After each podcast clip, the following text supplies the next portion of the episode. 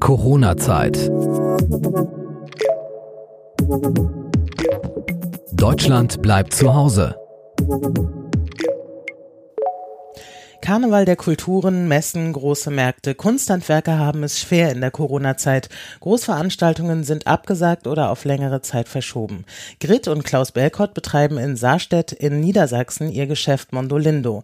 Sie trifft die Situation besonders hart. Herzlich willkommen zu einer neuen Folge von Corona-Zeit. Mein Name ist Steffi und hallo Grit. Hallo Steffi. Grit, wie geht's dir? Ja, auch ähm, mir geht's ganz gut eigentlich. Wir wären normalerweise schon auf dem Weg nach Berlin zum Karneval der Kulturen, wo mhm. wir jetzt einen Stand hätten am Wochenende über Pfingsten, aber das wird in diesem Jahr durch die, bedingt durch die Corona-Krise nicht stattfinden. Die Corona-Zeit besteht ja jetzt schon seit ein paar Wochen und wie ist da für euch der Verlauf bisher gewesen? Also es ist folgendermaßen, dass also sämtliche Messen, Märkte, Veranstaltungen, die wir geplant und gebucht hatten, abgesagt wurden. Mhm.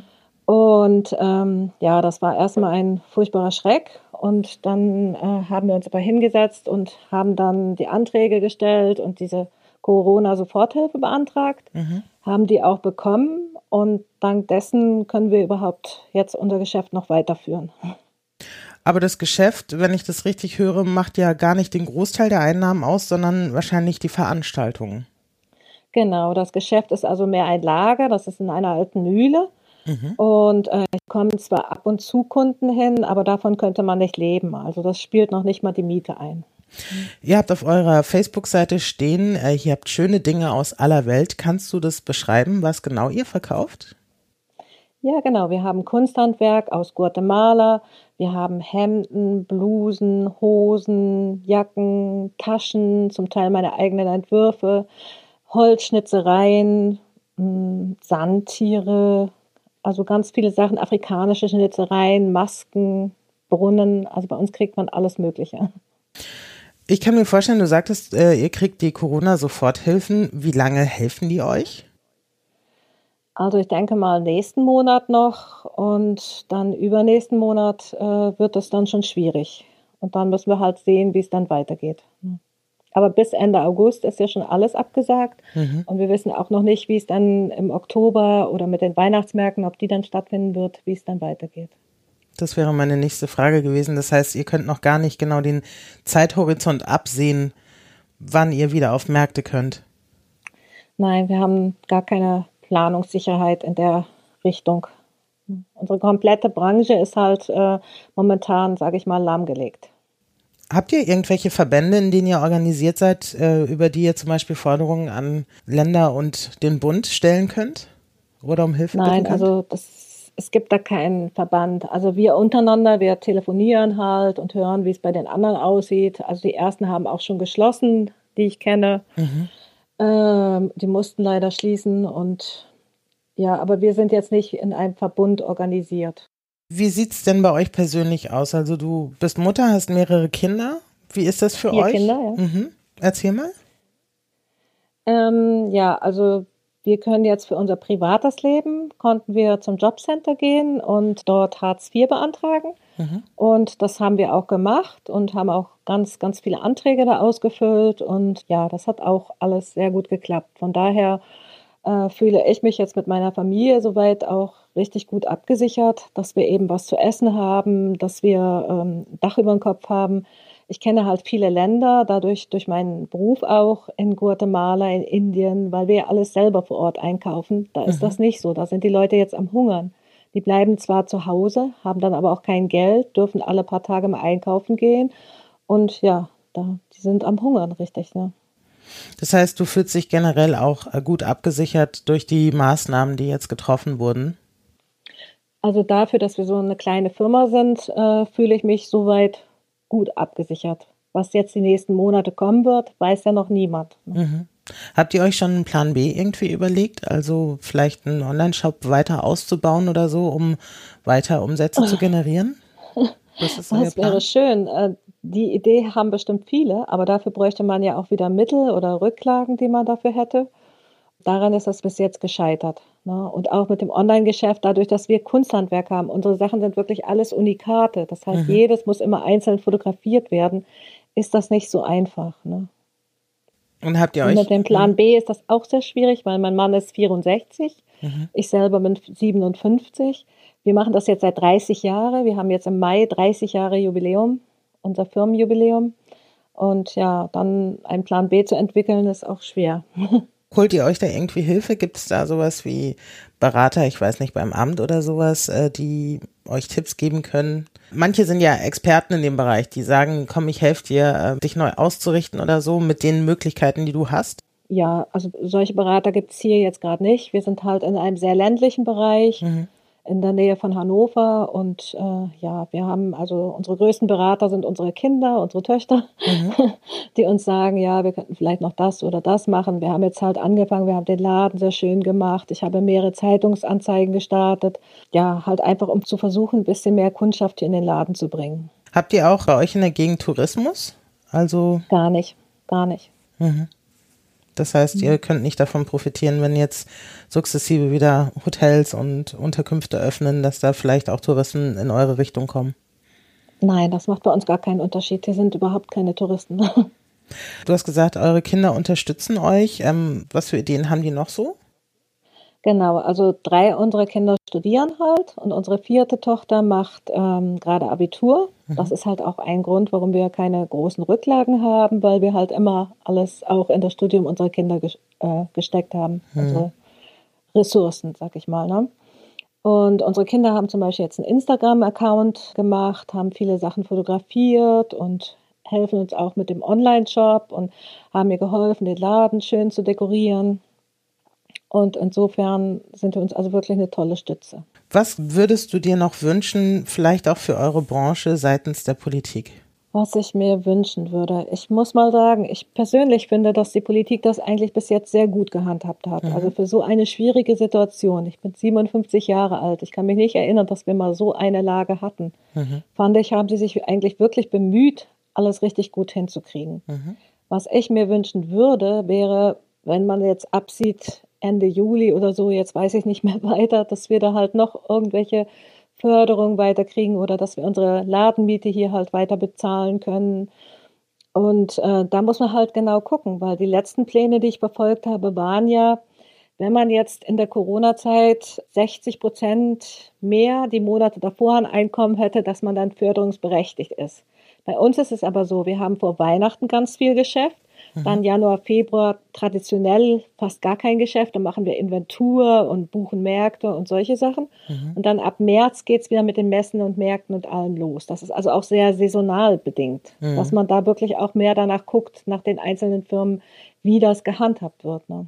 Hältst du es für sinnvoll, jetzt zum Beispiel zu sagen, Märkte müssten jetzt anders konzipiert werden, um, um sie wieder zu öffnen, beispielsweise Stände mit mehr Abstand und aber im Freien also ich denke, so die Open-Air-Veranstaltungen und draußen, mhm. also ich hoffe, dass das eh bald wieder stattfinden wird. Und die Weihnachtsmärkte, also die, die wir sind, Hannover, Braunschweig, wir sind sowieso draußen in kleinen Hütten allen. Vielleicht mhm. mit mehr Abstand, aber mit Masken. Und ich hoffe sehr, dass das stattfindet, weil das betrifft so viele kleine Kunsthandwerkbetriebe. Das ist unglaublich. Und auch die ganzen Schausteller, dass ich wirklich hoffe, dass es sich bis dahin, dass man da ein gutes Konzept gefunden hat. Ne? Wie empfindest du denn die Leute generell in dem Bereich, in dem du dich bewegst? Sind die Leute da diszipliniert unterwegs oder sind sie eher ein bisschen lax in der Handhabung der Hygieneregeln? Also hier in der Region, wo ich wohne, sind die Leute sehr diszipliniert. Mhm. Das ist auch vielleicht was Typisches für Niedersachsen, dass wir sehr diszipliniert sind. Also ähm, ich sehe, dass die Leute Masken tragen. Und wir haben ja hier auch schon Märkte. Wir haben unseren Wochenmarkt, unseren mhm. Gemüsemarkt und das funktioniert hervorragend. Also wir haben hier bei mir in Saarstedt einen Fall, in Nordstemmen einen Fall, im ganzen Landkreis Hildesheim vielleicht 20. Also kontinuierlich sehr, sehr wenig Fälle. Und die Märkte, die schon auf sind, besteht da die Möglichkeit, sich da vielleicht dazuzustellen, also über die Stadt zu fragen, kann ich neben einem Gemüsestand mein Kunsthandwerk auch anbieten? Ist das eine Alternative erstmal für den Moment? Äh, das klingt so gar nicht so schlecht, aber hier in Saarstedt haben wir ja auch unser Geschäft. Mhm. Würde es also nicht viel Sinn machen, mich auch auf, das, es ist eine ganz kleine Stadt, ne, mich da auch auf den Markt zu stellen. Und äh, wir sind ja dann meistens in den Großstädten, in Berlin, in Dortmund, in na, eben da, wo viele Kunden sind, mhm. Hannover. Na, und hier unsere kleinen Wochenmärkte, die sind wirklich mit Obst und Gemüse und dann ist die Fußgängerzone auch schon voll. Ach so, also Möglichkeiten mhm. lokal gibt's nicht. Und hast du darüber nachgedacht, zum Beispiel in Hannover anzufragen, ob du da dich auf einem größeren Markt dazustellen kannst? Ich glaube nicht, dass das gehen wird, weil die haben ja auch genug Händler, die jetzt alle nicht wissen, wo sie hin sollen mit mhm. ihren Sachen. Und im Moment ist einfach auch die Stimmung so, dass die Leute, die sind verunsichert, viele sind in Kurzarbeit oder mhm. arbeitslos und ich habe das Gefühl, die halten erstmal ihr Geld fest. Naja, gut, sind jetzt also nicht gerade in der Stimmung, Kunsthandwerk zu kaufen. Wollte ich gerade sagen, das ist natürlich auch eine Frage eures Angebots natürlich. Ne? Hast du überlegt, die Angebotspalette vielleicht zu verändern oder zu erweitern? Ja, also im Moment können wir die Angebotspalette gar nicht groß verändern, weil wir können hier gar nicht einkaufen. Ne? Wir können, wir, mein Mann wollte jetzt eigentlich einkaufen fahren, wieder nach Guatemala und nach Südamerika, aber es war überhaupt nicht möglich, weil gar keine Fluch, Flüge mehr gehen. Dann ist die Fracht total erhöht worden. Also in unserer Branche ist das im Moment schwierig. Also ich habe jetzt noch genug Ware für den Sommer und vielleicht noch für den Weihnachtsmarkt, aber das Angebot zu erweitern ist im Moment schwierig, weil wir ja alles direkt vor Ort einkaufen. Mhm.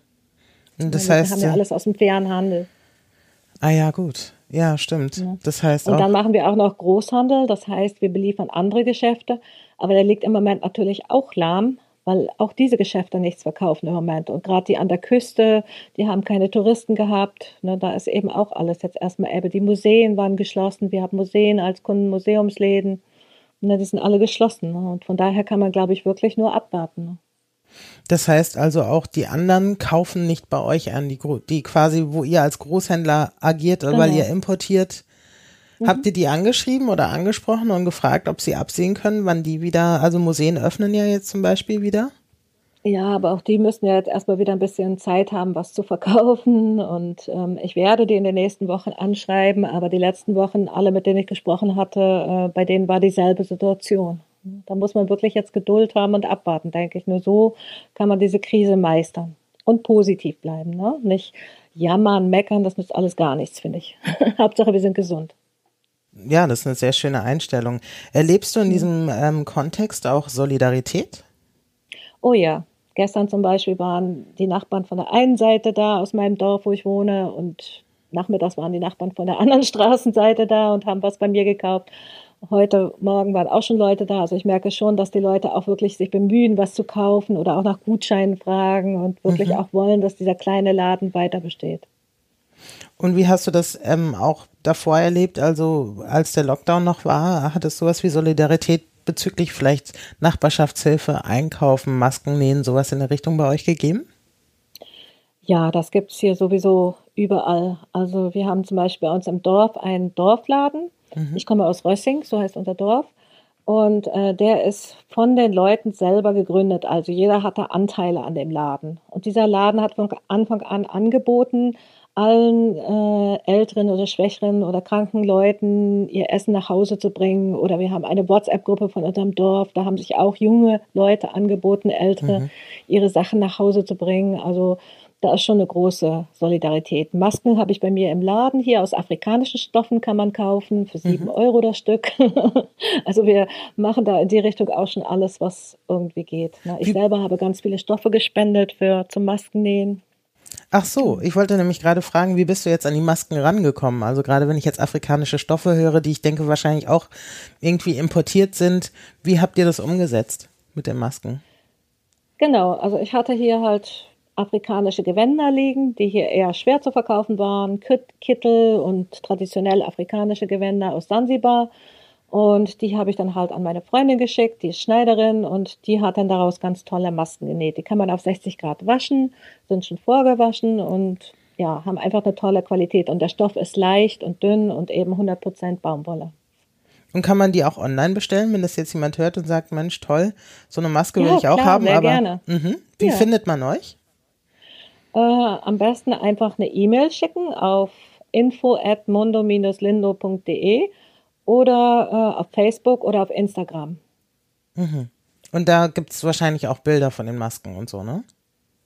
Nee, das sind ja auch nur so Einzelstücke. Also ich habe dann mal 20, mal 30 und jetzt im Moment habe ich vielleicht noch 10. Dann sind die wieder ausverkauft, dann nehmen wir wieder neue. Also ich kann dann aber per WhatsApp immer Bilder schicken. Ist das vielleicht eine Möglichkeit, auch da noch Umsatz zu generieren in deinem Laden? Mit den Masken? Ja, ich habe die schon, aber wie gesagt, wir sind eher so ein ländlicher Bereich. Viele mhm. nähen hier auch selber, die Landfrauen nähen hier, die, der DLRG, also ja, es ist auf jeden Fall, es kommt immer mal einer und kauft eine Maske, das schon. Aber es ist jetzt nichts, was meine Miete und meine Kosten mhm. hier so richtig, äh, womit ich die richtig finanzieren könnte. Aber immerhin, also du hast ja schon reagiert, indem du die Gewänder hast umnähen lassen, die du hast. Ja, genau. Man versucht, was man kann, so sich irgendwas einfallen zu lassen. Mhm. Und ich habe hier auch manchmal schon so eine brasilianische Band spielen gehabt oder, oder so Kulturcafé gemacht, aber mhm. im Moment dürfen wir das ja eben noch nicht alles. Ne? Ideen sind schon da, aber wir müssen warten, bis, bis sich das alles normalisiert. Aber du hast gesagt, nächsten Monat, also Juni, schafft ihr noch? Juli mhm. wird eng? Mhm.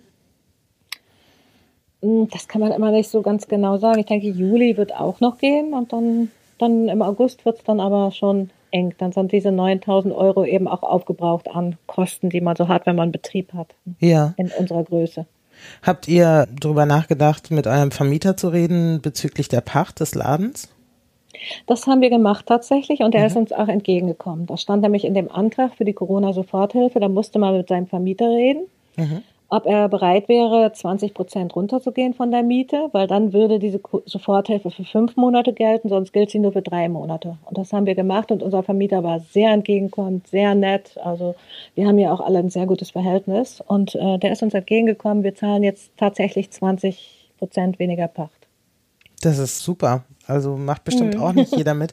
Ja, kommt drauf an. Ne? Also es gibt ja solche und solche Vermieter. Es ist natürlich immer ein Unterschied, wenn wenn es, ich sag mal, eine kleinere Community ist, wo man sich kennt, wo man miteinander reden kann, oder ob es ein Investor aus der Großstadt ist, der sich eigentlich für das Einzelschicksal nicht so interessiert. Also ja. Also wir sind schon seit dem Jahr 2000 hier in dieser Mühle Malsfeld. Wir sind in einer wunderschönen alten Mühle. Mhm. Und äh, wie gesagt, das sind schon gewachsene Strukturen und ähm, ich fand das auch total nett, dass unser Vermieter uns da entgegengekommen ist. Dadurch darf ich ja überhaupt das Geld nur für fünf Monate benutzen. Sonst müsste ich es nach drei Monaten, was ich nicht benutzt habe, zurückbezahlen. Findest du diese mhm. hm? findest du die Regelungen, ähm, wie das mit den Corona-Soforthilfen organisiert ist und wie sie eingesetzt werden können, findest du die in Ordnung so oder hättest du dir gewünscht, dass man vielleicht einen anderen Zweck auch da mit ranknüpfen kann. Ich meine, ihr seid eine Familie mit vier Kindern, also das ist ja in der Theorie nicht nur Fixkosten für eine Miete. Ja, ja, also das ist, ähm, ich denke, das kam jetzt alles so schnell mhm. und ähm, sie haben versucht zu reagieren, so gut es ging. Also ein bisschen schade fand ich das mit der Ländersache. Das hat zu Anfang auch viele von uns Selbstständigen verwirrt, weil es mhm. wirklich in jedem Bundesland anders gehandhabt wird. In Nordrhein-Westfalen darf man zum Beispiel die Lebenskosten mit davon bestreiten, bei uns nicht. Da äh, muss man dann Hartz IV beantragen. Also das war erstmal alles sehr verwirrend. Und dann denke ich, wäre es vielleicht viel einfacher zu sagen, jeder kriegt 600 Euro oder so Grundsicherung und äh, für diese Zeit jetzt, wo alles so schwierig ist, der nachweisen kann, dass er das braucht, anstatt diese ganzen Anträge da auszufüllen und ähm, das alles so.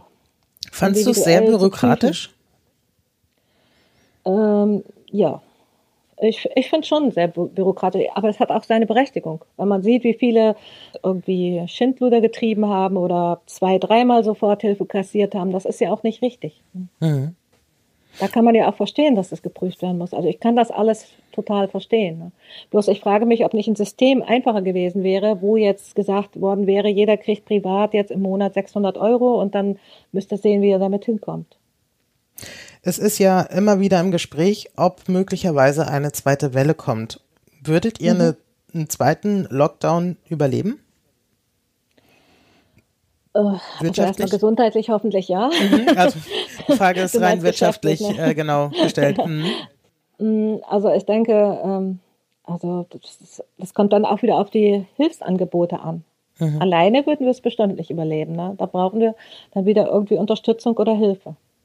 Ich weiß nicht, wie viele Geschäfte es zum Beispiel in Saarstedt gibt. Gibt es da sowas wie auch Allianzen, also unter Geschäftsleuten auch? Also oder anderen Ladenbesitzern, dass ihr euch da irgendwie abstimmt und unterstützt gegenseitig?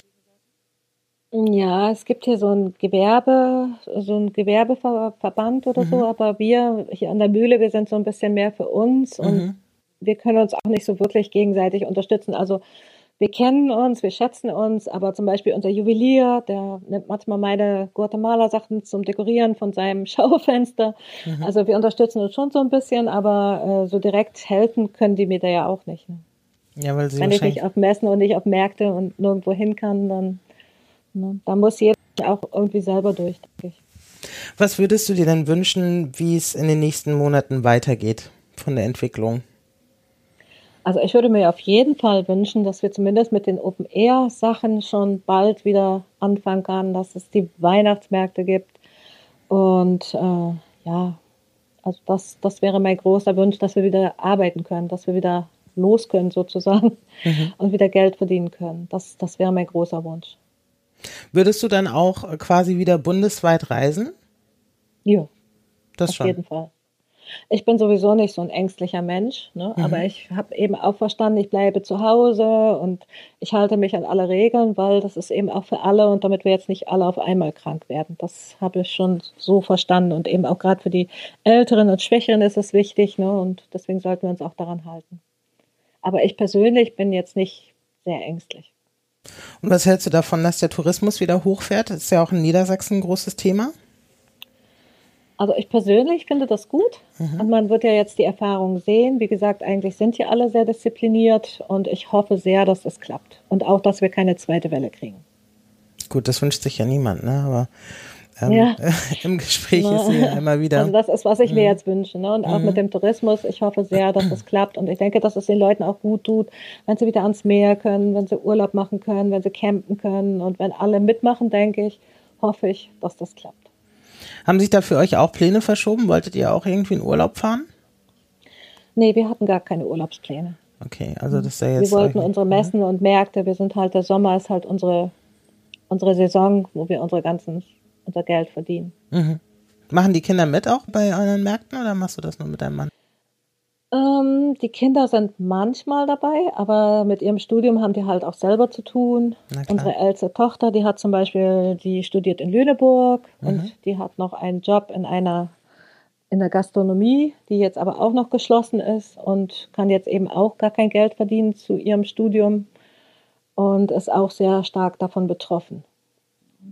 Hast Dann Mhm. hatte sie auch einen Antrag gestellt auf Sozialhilfe, der wurde aber auch abgelehnt, weil sie studiert. Und das ist eben auch für die Studenten, die immer jeden Monat gearbeitet haben, das auch nachweisen können, total schwer, weil die im Moment wirklich in der Luft gelassen werden.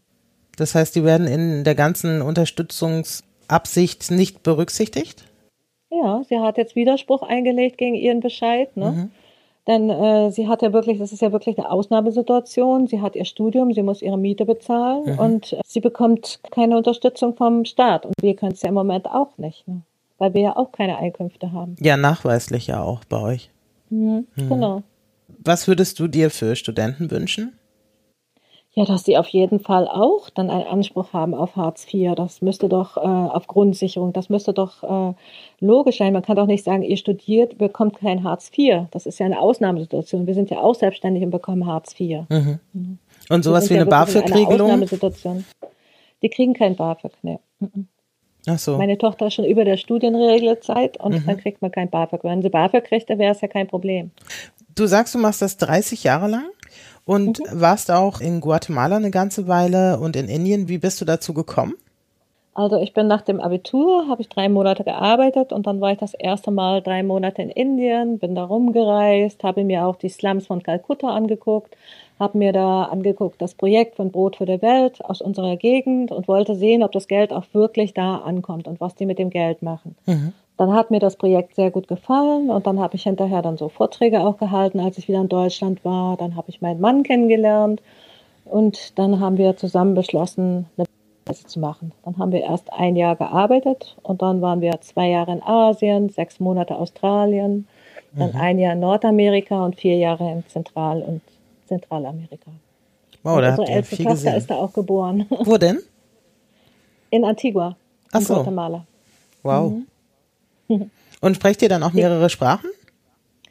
Ja, also ich spreche Englisch, Französisch und Spanisch. Wow. Und noch so ein bisschen Hindi und so ein bisschen so kleine Sprachen. Aber die Kunst, die ihr verkauft, hat ihren Schwerpunkt in Guatemala. Habe ich das richtig verstanden? Ja, genau. Wie kam das? Ist das die Kunst, die dich am meisten anspricht? Oder sind dort die Arbeitsbedingungen, dass du sagst, das möchte ich fördern, die besten? Oder was hat dich dazu motiviert, nicht noch aus Indien oder anderen Regionen einzukaufen hm. und zu importieren? Also wir haben halt einfach angefangen in Guatemala. Das war 1990. Da waren wir, unsere Tochter ist da 1989 geboren. Mhm. Und dann haben wir halt beschlossen, nach Deutschland zurückzugehen und uns haben die Stoffe so schön gefallen und die hatten einfach so wunderbares Kunsthandwerk. Und wir wollten schon immer so einen kleinen Laden aufmachen, so einen Fairtrade-Laden, mein Mann und ich. Mhm.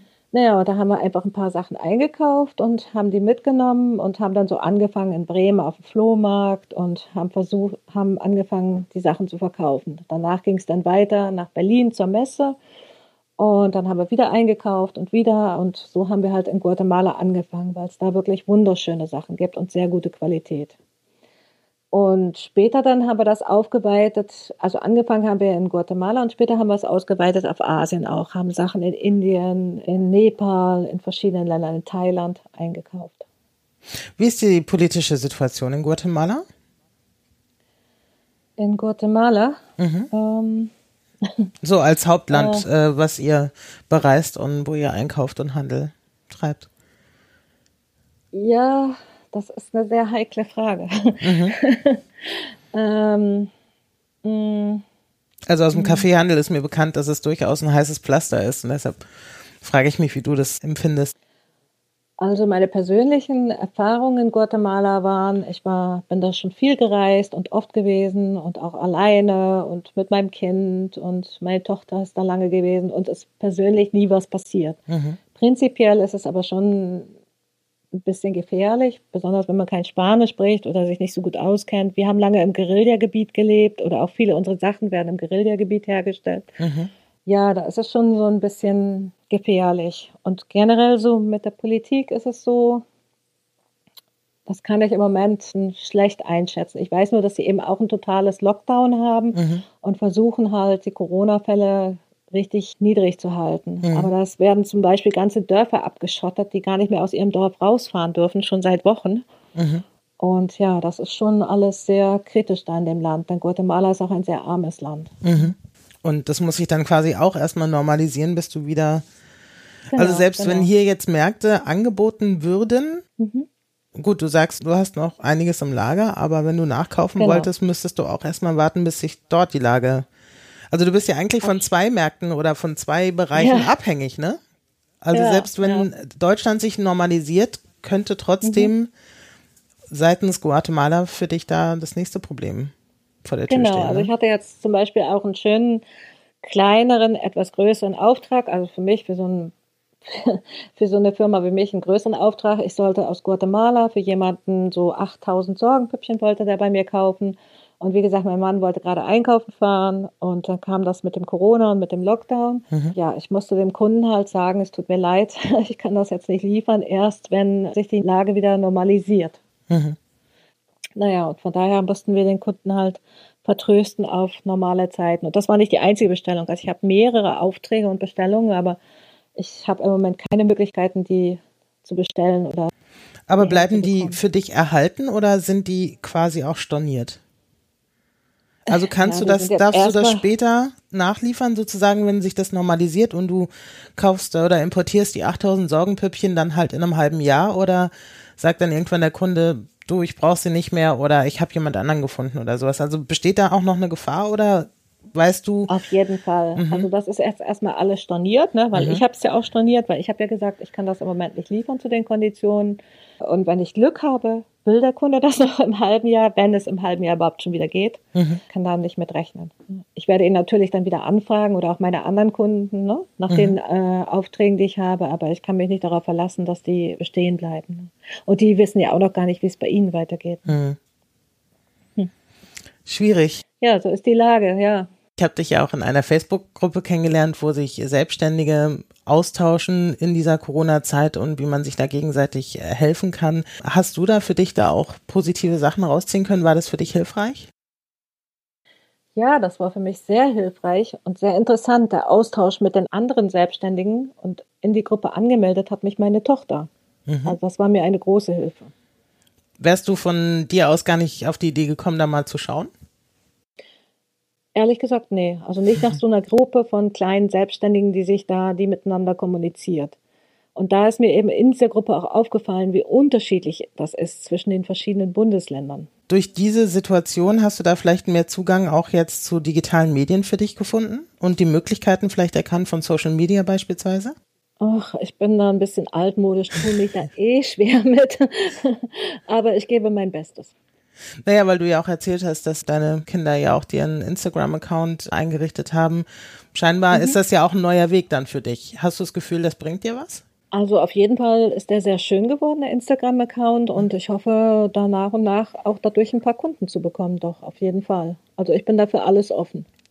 Grit, ich sage herzlichen Dank. Es hat mich sehr ja. gefreut, dass du dir die Zeit genommen hast und mit mir über deine Situation und eure Situation gesprochen hast und wünsche auf jeden Fall viel Durchhaltevermögen und Gesundheit für euch. Danke, dir auch und bleibt alle gesund. Corona-Zeit. Deutschland bleibt zu Hause.